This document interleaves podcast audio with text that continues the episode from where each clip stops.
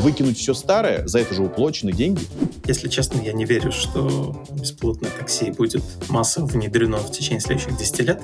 Когда ты начинаешь с нуля, тебе проще. Ты просто берешь самые последние вообще наработки и разработки. Искусственный интеллект не заменит врача, но врач с искусственным интеллектом заменит врача без искусственного интеллекта. Его не надо кормить, поить там и так далее. Ну, как сказать, солярку заправляй, как бы, и езди. Прям такое вроде бы и настоящее, но в то же время и какой-то такой вот с элементами футуризма. Друзья, привет! С вами снова подкаст в ручном режиме. Я Алексей Романенков, SEO компании «Руки». И у меня в гостях сегодня Карен Казарян, директор по аналитике «Анна Цифровая экономика».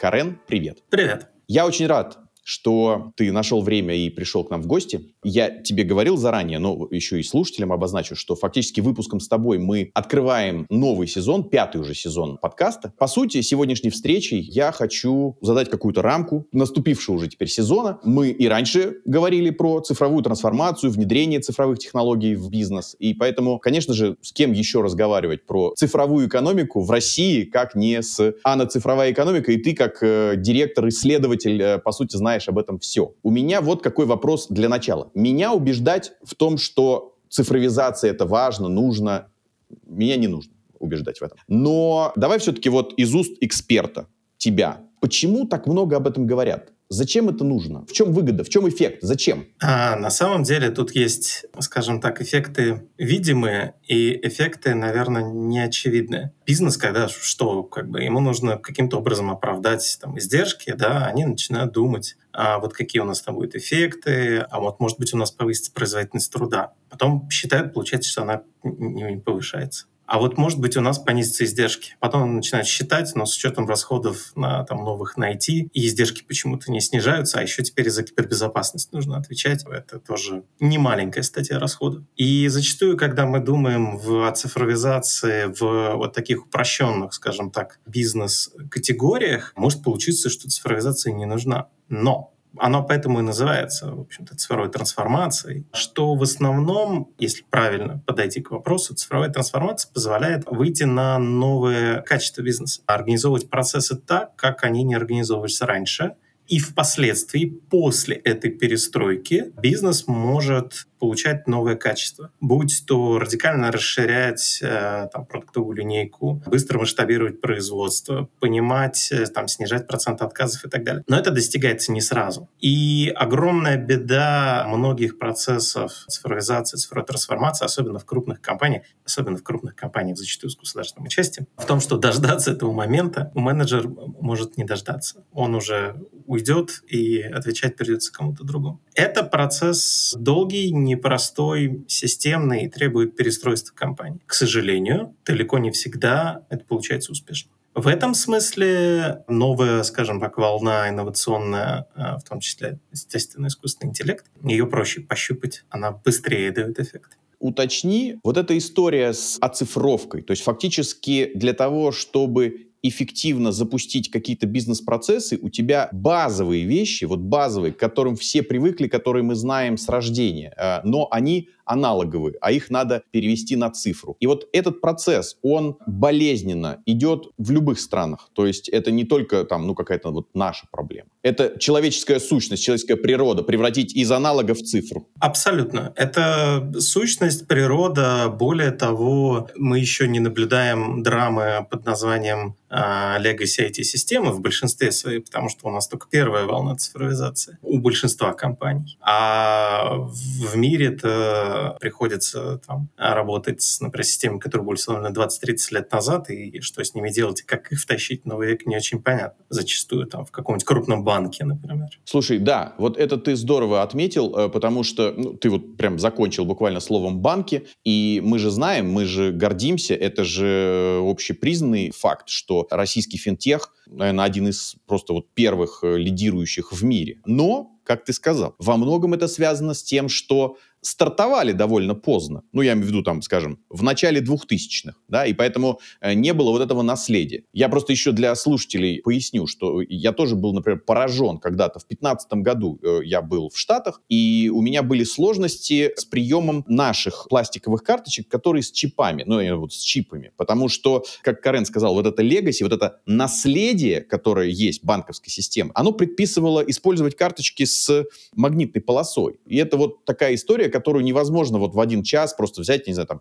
выкинуть все старое, за это же уплочены деньги, потрачены деньги, вложены. И поэтому э, сначала это оборудование должно полностью себя исчерпать и отработать, и только после этого э, может прийти на смену что-то новое. И, конечно, когда ты начинаешь с нуля, тебе проще. Ты просто берешь самые последние вообще наработки и разработки. А, в этом смысле очень любопытно. Я, поскольку э, можно сказать, что, наверное, я сейчас как раз немножечко путешествую по Азии, а, и очень любопытно смотреть и параллельно прочитать истории, как там бывшие топ-менеджеры Тинькова, например, вкладываются в местный финтех. Здесь вот они только начали даже вот буквально в последние пять лет и видно, как, например, уже появились системы аналогичные, там системы быстрых платежей, везде QR-коды, а, везде оплата с телефона, но, видимо, какое-то, в свою очередь, новое качество появится, которого, возможно, нет на рынке у нас. Любопытно, каким оно будет. А, там, ну, в Китае там развиты платежи по лицу, например, по биометрии. И здесь, возможно, появится что-то новое, что, в свою очередь, те там российские финансисты, менеджеры, программисты, которые сейчас работают на этих там развивающихся развивающихся рынков, в том числе, наверное, смогут принести потом назад в Россию. Об этом еще поговорим. Я видел ваш отчет по поводу наиболее перспективных стран для экспорта российских цифровых технологий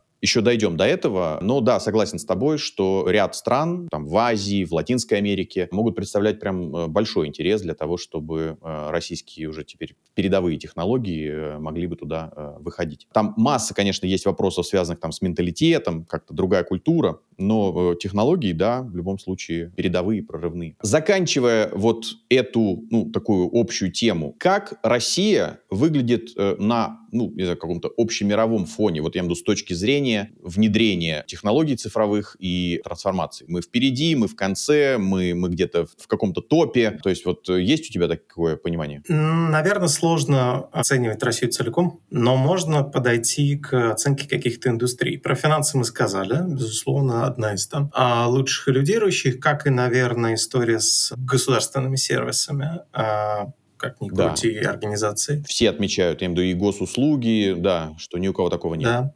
Безусловно, у России всегда были сильные пользовательские сервисы на паритете с США и Китаем и больше, чем в Европе. А если мы говорим про цифровизацию отраслей, достаточно неплохие э, заделы у нас есть, например, в сельском хозяйстве, в умном э, как раз системах, в том числе на основе там, искусственного интеллекта, дронов. Давай чуть раскроем. Это мы с тобой э, там профессионально деформированные, как-то много об этом читаем, а э, люди, может быть, вот, не знаю, там, ну, какой-нибудь второй раз в жизни слышат. Знаете, у нас, друзья, э, есть компания э, Cognitive Technologies, и совместно с КАМАЗом они делают комбайны, которые работают без водителя. Представляете, какой эффект? То есть э, комбайн может работать, по сути, круглосуточно, во-первых, да, и, и там его не надо кормить, поить там и так далее. Ну, как сказать, солярку заправляй, как бы, и ездит. То есть, во-первых, скорость с точки зрения обработки. Во-вторых, точность. То есть, на самом деле, достаточно приличную экономию дает еще и вот этот эффект, когда, знаете, вот э, комбайн своим вот этим насадкой, уж не знаю, как она правильно называется, допустим, убирает э, хлеб, убирает э, там пшеницу, допустим. И э, понятно, что когда человек это делает, он идет с перехлестом, то есть там с перехлестом, ну не знаю, метр там или там полтора. А машина, учитывая всякое там машинное зрение, она может делать это там, ну, с захватом, с перехлестом, ну, не знаю, 30 сантиметров. И тем самым фактически делать меньше, ну, меньше ходок, меньше итераций. И это тоже экономия. Это экономия там топлива, это выигрыш по скорости и так далее. Но это вот просто к разговору, что бывает вот так с первого взгляда, ну, я имею в виду, на берегу, и не поймешь, в чем он выигрыш, ну, я имею в виду, от цифровой трансформации. И только уже вот как-то в процессе использования у тебя вдруг открываются вот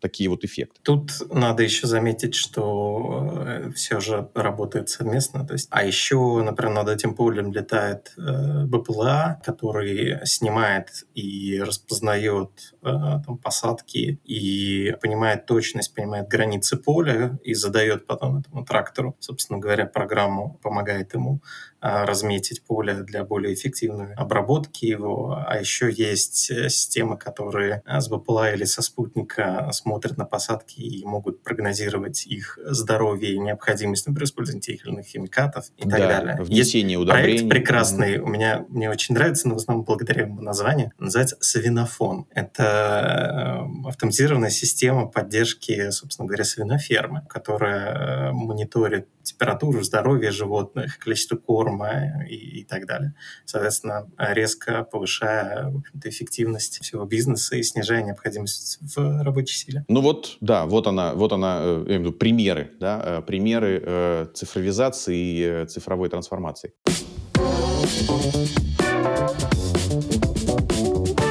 перейдем, э, ну, так сказать, к следующему разделу. Э, так, немножечко поговорим о цифрах. Я видел цифры, ну, там, ваших коллег, в том числе это РАЭК по экономике э, Рунета, которая в прошлом году, ну, именно в 23-м по сравнению с 22-м выросла на 35% и составила там порядка 16 триллионов рублей. И меня еще вот заинтересовал такой момент, там среди ряда цифр перечислен электронная коммерция, перечислена онлайн-реклама, цифровой контент. Цифра по онлайн-рекламе меня ну, так сказать, вызвало вопрос. Да? То есть э, по оценке РАЭК я вижу, что это там порядка 475 миллиардов. При этом буквально вот на днях я видел отчет Роскомнадзора с данными по реестру интернет-рекламы, и у Роскомнадзора цифра выше 581 миллиард. Я так понимаю, что э, ну, у них такие достаточно достоверные данные, это связано с маркировкой. Тоже, в общем, считай, один из элементов цифровой трансформации и цифровизации. Кажется, что ни у кого в мире маркировки и рекламы не существует, а мы как-то, в общем, ну, не скажу, что вот прям справились, справились, но тем не менее как-то процесс запустился и продолжает э, отлаживаться. Как думаешь, если бы у нас не было маркировки, эта цифра была бы выше или как? Надо сказать, что при всем уважении к Роскомнадзору очень бы хотелось, конечно, получить сырые цифры от них, чтобы была возможность их э, очистить. Это очевидно, что Роскомнадзор во многих случаях задваивает, а может быть даже затраивает контрактную сумму, потому что считает каждого члена цепочки, по которому поступили деньги. Вместе с тем, мне кажется, что, опять же, сам Роскомнадзор говорит о том, что они вроде как треть рынка все равно не видят. Поэтому пока что такого стопроцентного обеления, наверное, не произошло. И значительное количество, особенно в, скажем так, иностранных площадках или площадках, которые кажутся российскими, но на самом деле являются иностранными, эти объемы не видны ни экспертам будь то РАЭК, там, Арира и так далее, ни Роскомнадзору как таковому.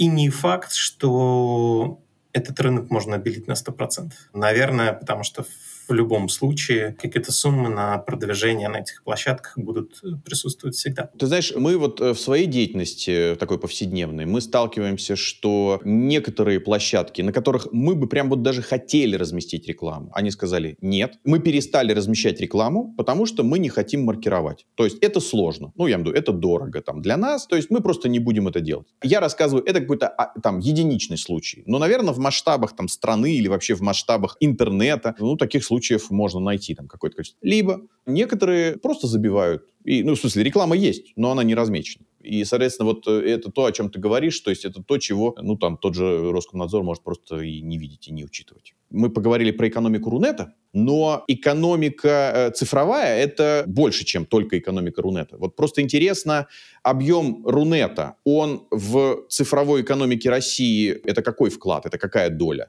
Если там в зависимости от того, какие мы считаем сегменты и куда мы чего плюсуем, у нас э, получается там до 15, если не ошибаюсь, процентов, так или иначе относится к цифре. С этим есть определенные, скажем так, сложности. Нет общепринятого определения цифровой экономики. Есть несколько моделей, которые там экономисты так или иначе любят обсуждать. Наиболее популярная модель, она считает четыре уровня цифровой экономики. Первый уровень — это вот компании, которые производят и продают товары и услуги исключительно в цифре. Физически этих товаров не существует. Это вот такое ядро. Тут у нас оценки могут быть разные, но если мы вычтем, например, из экономики там Рунета, грубо говоря, онлайн-ритейл, который все-таки связан с физической доставкой товаров, то вот что-то у нас такое получится там в районе полутора триллионов рублей плюс-минус. Второй кусок Это, скажем так, инфраструктурный сервис. Это облака, это операторы связи, это, в общем, все то, без чего цифровая экономика просто не может работать. Это добавляет нам еще ну, триллионов 5-6 плюс-минус. Опять же, там есть сложности с оценкой, потому что у нас Росстат считает по одному, а сами сервисы могут считать по-другому, кто к чему относится, а что у нас есть облака. Третье, это самая большая категория, это те бизнесы, которые, наверное, могли бы существовать без цифры, но их бизнес настолько улучшен цифровыми технологиями, что их как бы можно причислять к цифровой экономике. Это вот как раз у нас ритейл в первую очередь, это финтех, безусловно. Это в гораздо меньшей степени, скажем, та же там промышленность и а, здравоохранение и сельское хозяйство, но во все большей степени транспорт. Транспорт все больше и больше зависит от цифры, как ни крути. И четвертая категория, э, самая странная, это та выгоды, которую получают конечные пользователи, но которая не измерена в деньгах. Базовый пример, который тут обычно приносят, это сервис карт. Картография — сервис бесплатный. Достаточно просто посчитать, ну, например, там производительность труда, условно говоря, курьера, у которого есть предложение карт, у которого нет предложения карт. Экономический эффект, очевидно, есть, и он большой но он не выражен в деньгах в чистом виде, потому что за него не платят. И вот этот вот последний кусок, он э, скрыт скажем так, от экономистов вообще. И хороших методов по его измерению, в общем-то, это практически только опрос. Если брать вот полностью все четыре сегмента, то доля начинает зашкаливать. Последний раз, когда мы считали, это было, если не ошибаюсь, в 2020 году, у меня получилось что-то в районе 28% экономики. Это начинает выглядеть странно, потому что, ну, это примерно как считать, экономика зависит от электричества. Вот где-то уже вот в ту степь.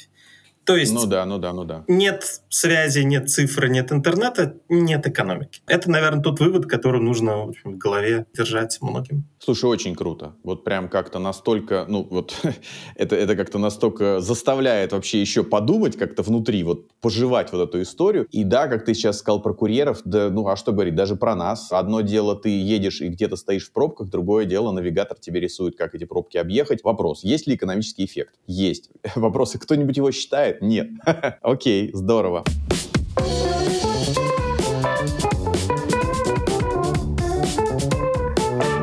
Скажи, пожалуйста, я так понимаю, что вообще целый ряд событий, которые происходили последние 3-4 года, они, наверное, не мешали, а только помогали и заставляли еще больше цифровизовываться. Я имею в виду, когда говорю про там 4 года, ну, допустим, пандемия, а вот в текущей ситуации там разного рода санкции, которые фактически показали, что рассчитывать на какие-то иностранные решения э, невозможно, это ненадежно, соответственно, нам нужно делать свои собственные. И, по сути, вот эти вещи, они э, не то чтобы там замедлили, а они, наоборот, только скорее ускорили.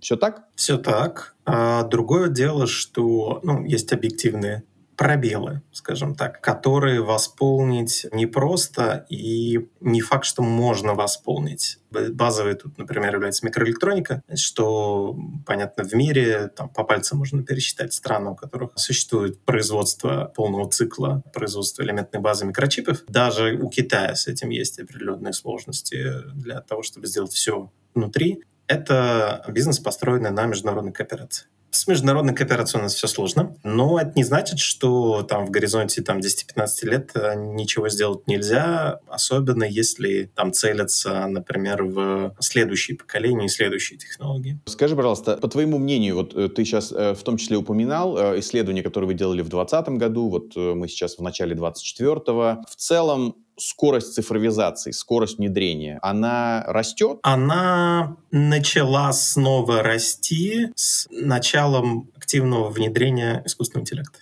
Вот так я бы сказал. А, вот как. Давай об этом и поговорим. Э, вот мы упомянули про, например, тот же искусственный интеллект, говоря про комбайны и там Cognitive Technologies и КАМАЗ. Я слышал, что в прошлом году уже были пилотные запуски, я так понимаю, грузовиков по трассе М11 между Москвой и Питером, э, которые в беспилотном режиме э, доставляют, ну, что-то да, что, что везут. И КАМАЗ, и Сберавтотех да. Где еще? Ну, то есть, во-первых, что с этим пилотом, ну, знаешь ли ты, просто я не знаю. То есть, когда это из пилота превратится уже в какую-то регулярную деятельность. И тогда э, за рамками этого какие еще, ну, такие очень интересные есть примеры внедрения ИИ. Знаешь, такого не на уровне, вот мы тут поиграли, текстики написали там или, не знаю, картиночки себе поделали вот из описаний, а вот прям такого тяжелого промышленного такого внедрения ИИ. Про пилот сразу скажу. У них срок стоит до конца 2025 года пилота по М11, и, если я не ошибаюсь, в Иннополисе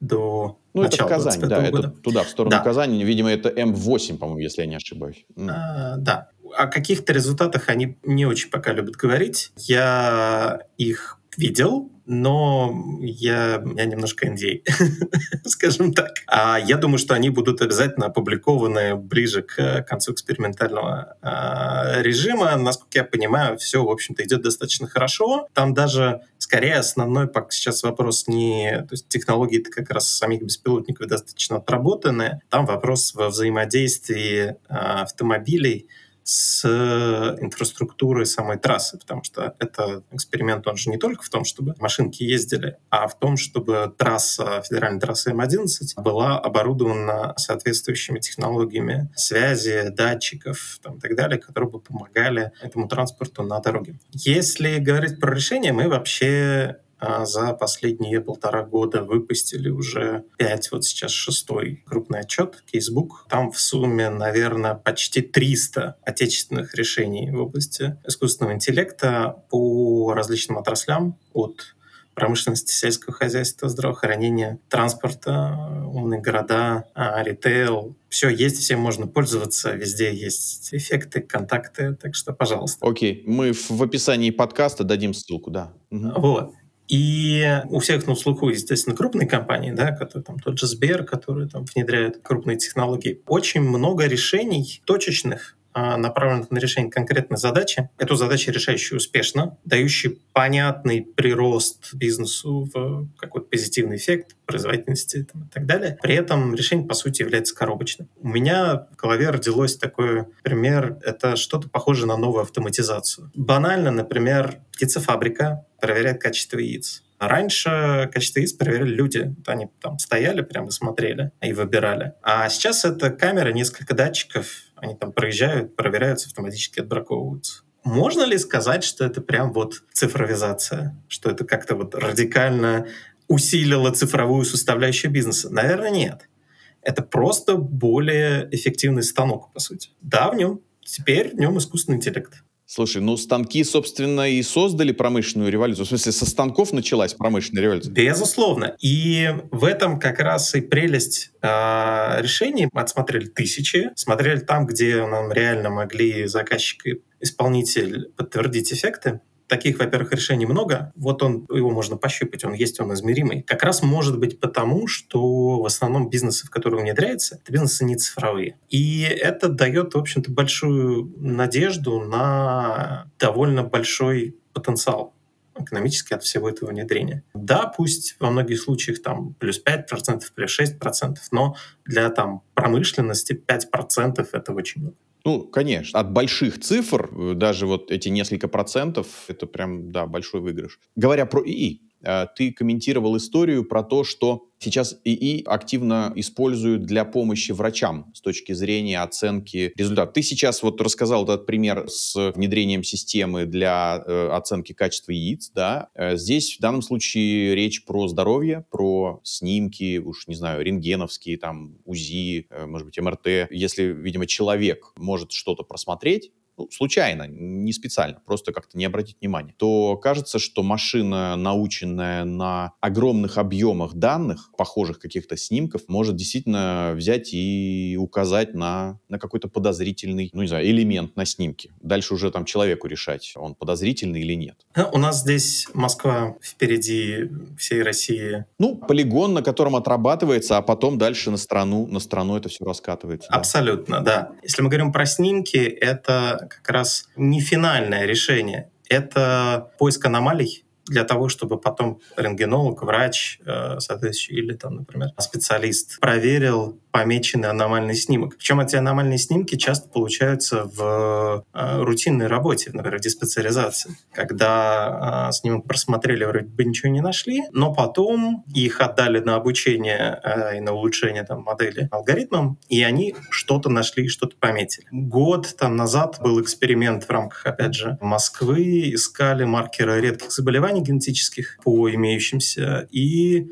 нашли не так много, там что-то было несколько десятков человек, но по всей вероятности этим несколько десяткам человек спасли жизнь, потому что в рутине никто никогда эти маркеры бы не проверил, не нашел. Таким образом, да, искусственный интеллект здравоохранения, он позволяет довольно серьезно повысить качество. Будем правдивы, не так много у нас врачей высокого уровня, особенно в регионах к сожалению. Врачей всегда не хватает. Особенно а, специалистов, там, радиологов, рентгенологов и так далее. А во-вторых, и это такая еще немножко неоткрытая, а, но принципиально важная сфера, это а, создание новых принципов лечения, новых препаратов, на основе той практики, которая собрана. В этом смысле еще там нужно работать и работать, но, опять же, потенциал очень большой. Э, здорово. Смотри, говоря про потенциал, я видел ну, некую такую официально заявленную цифру, я так понимаю, что она прозвучала где-то на совещании с Мишустиным, что к 30 году доля ИИ в ВВП э, может вырасти на 6% и дать к ВВП, я здесь оперирую официальными цифрами, данными, 11,2 э, триллиона рублей. Как думаешь, тут осталось-то всего буквально уже меньше 6 лет, да, до 30 года. Сделаем, не сделаем, каким образом там достигнем этих результатов? Я думаю, что это вполне реальный прогноз, особенно с учетом того, что я приложил к нему некоторую руку. А, хорошо, а, хорошо, тогда объясни. А, нет, на самом деле прогноз тут достаточно простой. Мы рассчитывали, исходя из тех планов, которые заложены в федеральном проекте «Искусственный интеллект» и в новой нацпрограмме «Экономика данных», исходя из прогноза экономического эффекта, который получится от реализации, во-первых, мероприятий, связанных с субсидированием а, внедрения технологий, в том числе искусственного интеллекта, во-первых, а во-вторых, на основе тех эффектов, которые мы видим а, уже сейчас а, от внедрения бизнеса. Поэтому прогноз там достаточно простой и, в общем, в некотором смысле даже консервативный. Это здорово.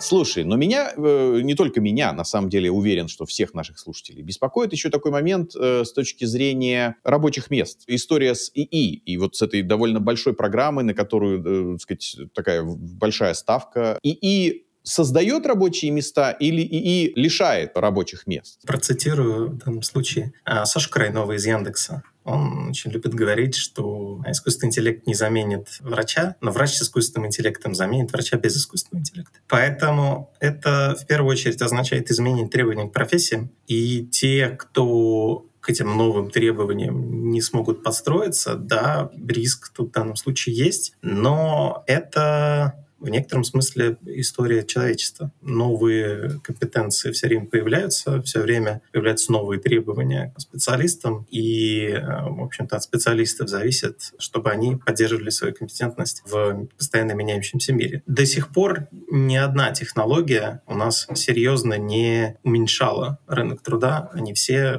в долгосрочном периоде только их увеличивали. В краткосрочном, к сожалению, бывает. Э, ну вот э, смотри, мы сегодня с тобой говорили про транспорт беспилотный беспилотный, допустим. Вот э, представь себе, там, ну не знаю, такси в Москве, с учетом, опять же, экспериментов Яндекса, с учетом экспериментов в Иннополисе и так далее. Такси в Москве и без водителей. Это же, в общем, какие-то десятки тысяч людей. Безусловно, но, во-первых, если честно, я не верю, что беспилотное такси будет массово внедрено в течение следующих 10 лет. Давай вот, опять же, для слушателей поясним. Это не вопрос технологии, когда Карен говорит, что э, не будет внедрено, там, скажем, в течение 10 лет. Это больше правовой, законодательный вопрос, э, какой-то нормативный это, вопрос. Да, Правильно это я понимаю? И нормативный вопрос, и экономический в том числе. Любой переходный период тут будет э, сильно играть против беспилотного транспорта транспорта. Пока на улицах будут одновременно беспилотный и пилотируемый транспорт, это будет играть против беспилотного, поскольку человек совершает ошибки, не машина чаще. И любая там авария с участием беспилотника и пилотного будет трактоваться, скорее всего, э, не в пользу беспилотного. Как мы уже видим это сейчас на самом деле.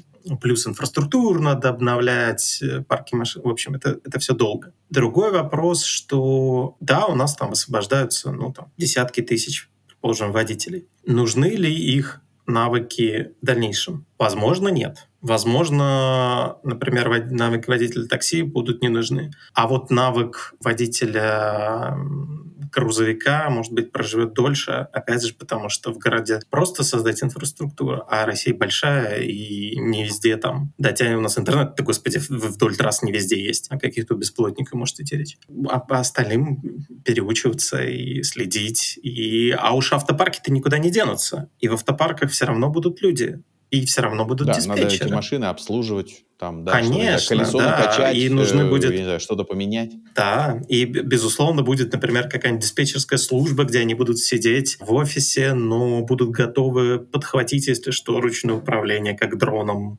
Поэтому переходный период, да, возможно, некоторая турбулентность, но рынок перестроится. Слушай, ну и вот э, буквально там, подытоживая тему с ИИ, ты уже упомянул об этом. Тут вопрос э, того, что люди, общество, э, ну, должны как-то учиться, совершенствоваться, осваивать что-то новое. Вопрос с подготовкой кадров. Учитывая, что ИИ будет играть такую в общем, важную роль. Есть ли, может быть, какие-то планы по, ну, допустим, э, не знаю, внедрение, как это, уроки информатики в школе, а вот здесь вот э, буквально на уроках информатики в школе, э, в школе давать какие-то вообще там базовые какие-то принципы, навыки, что-то об этом. Так, чтобы люди могли в этом новом мире ориентироваться. Понятно, всего не расскажешь, понятно, что технологии меняются стремительно, буквально там за год, за два, но, как обычно, школа, дать хотя бы какие-то базовые э, понятия, а там уже ну, как говорится, Google вам в помощь? Ну, во-первых, у нас сейчас уже есть определенная работа в этом смысле, правда, в высшем образовании, конечно. У нас есть 12 исследовательских центров, э, где есть базовые кафедры по искусственному интеллекту, где э, подготавливаются новые программы, в том числе новые ФГОСы по различным специальностям, где так или иначе встраиваются эти истории с использованием. С школой сложнее, пока, по крайней мере, государство до этого не добралось. У нас есть там какие-то уроки цифры, там код будущего, но это более базовые, скажем так, эти специальности. Я опять чуть-чуть скажу, что у нас наше кадровое образовательное направление выпустило буквально неделю назад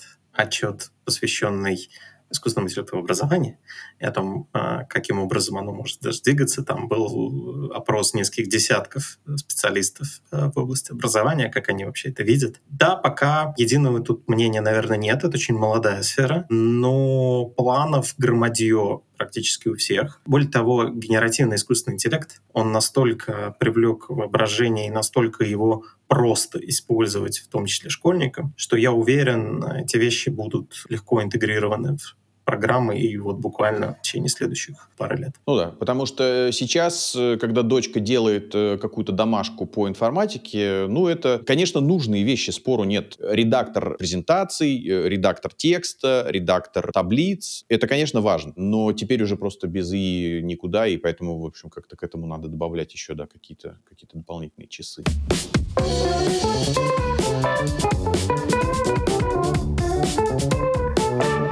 И, как я обещал в начале, я также обратил внимание, мне это очень интересно, на ваш отчет с точки зрения экспорта российских цифровых технологий э, за рубеж. И э, у вас вышел, вышло исследование, и там есть э, ну, некий топ стран э, наиболее готовых и привлекательных, э, я имею чтобы принять э, российские наработки. Понятно, что в ссылке мы дадим э, этот материал. Хотел узнать, фактически вы что этим исследованием даете бизнесу? Вы говорите, ребята, вот э, здесь есть ну, некое поле для деятельности, и оно э, может быть вами освоен. Но никто же не говорит, что будет просто, да? То есть э, речь о том, что все-таки есть ментальные различия, языковые различия. Как этим исследованием пользоваться? Какие выводы бизнес должен из него сделать? Мы как раз попытались учесть в том числе факторы там, языковые, менталитета, правовые. У нас была изначально гипотеза, мы надеялись, скажем так, на какие-то неожиданные выводы. Мы не получили неожиданные выводы, к сожалению. У нас все равно в лидерах а, наши ближайшие соседи, там, Казахстан, Беларусь и другие, в общем-то, страны бывшего Советского Союза.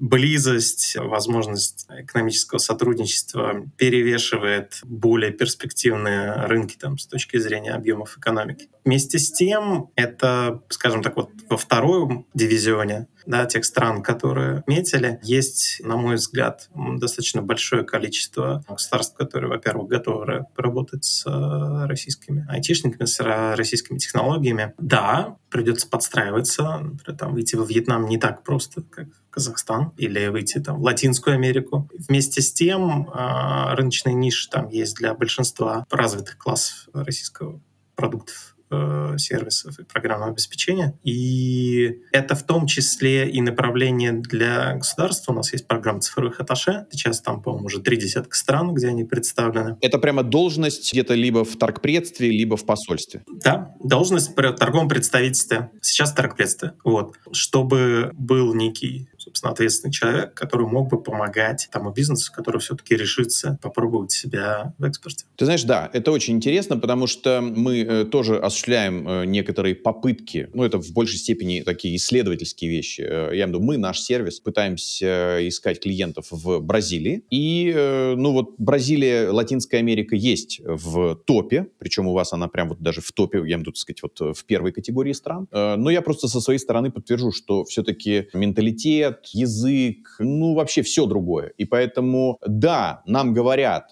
ну, знаешь, так как-то обобщая, мы знаем, что русские крутые SEOшники, ну, я имею в виду, наши продукты лежат в области там поискового продвижения и так далее. Говоря русские, понятно, это там и Россия, и Казахстан, и, ну, вообще весь бывший Советский Союз. Тем не менее, говоря, что, значит, русские крутые SEOшники, все равно очень настороженное отношение. Ну, то есть э, люди, которые за 3-9 земель от тебя, что-то тебе там, не знаю, в камеру рассказывают, пытаются продать, ну, то есть э, такое очень-очень-очень настороженное и аккуратное отношение. Это я так, в общем, для слушателей слушателей в том числе и поделиться, что да, рынок готов, да, Бразилия в топе, в том числе вот исследования, которые э, Карен э, с командой делали, но да, надо запасаться терпением, надо искать подходы, это тоже, в общем, большая работа. Безусловно, и надо, наверное, отказаться от каких-то стереотипов во многом, возвращаясь к тому же Вьетнаму, как анекдот, как там одна компания, которая поехала на, вместе с официальной делегацией, они встречались, прием организовали отличный, и там вспоминали там два вечера про российско-вьетнамскую дружбу, все как прекрасно, а потом заключили контракт с американцами. На вопрос как бы о, о российско-вьетнамской дружбе им сказали, ну да, дружба. И у них лучшие условия, извините. Вот, поэтому просто так ничего не будет. Дружба, дружба, а денежки врозь. Да, это как раз вот к разговору о том, что да, рынок перспективный, но сказать, что вот э, до нас там никого и ничего не было, там нет э, конкурентов, это не так. То есть никто не ждет, в общем, придется локтями придется поработать в любом случае.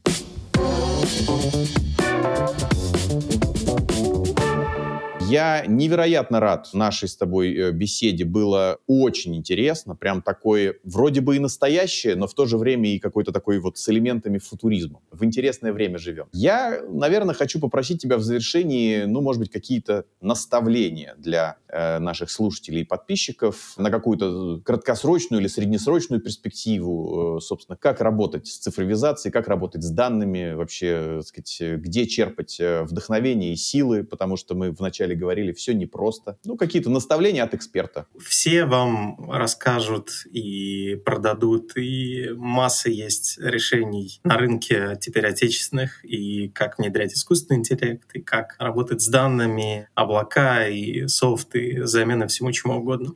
Но Мое наставление следующее. Одна из наиболее быстро развивающихся э, сфер российского IT за последний год и по хорошей причине. Это сфера кибербезопасности. У нас ведущие компании в этой области, которые активно и успешно продают свои продукты, несмотря ни на что, на международном рынке и представлены и в Латинской Америке, и в Африке. Они действительно лучшие потому что столько атак за последние два года и утечек данных, как было в России, не было, наверное, нигде. Очень многие бизнесы, даже правильно подходящие к цифровизации, забывают, что у всего есть обратная сторона. Эта обратная сторона — о том, что в цифровом мире нужно соблюдать правила цифровой гигиены и цифровой защиты и тратить на безопасность отнюдь не меньше, чем вы тратите на безопасность физическую. Чем дальше, тем важнее это будет. В последних рекомендациях Евросоюза, которые вышли в, в начале 2024 года, говорится, что компании вплоть до 10% оборота должны тратить на кибербезопасность. А мы, конечно, до такого не дошли еще, но тренд тут понятный,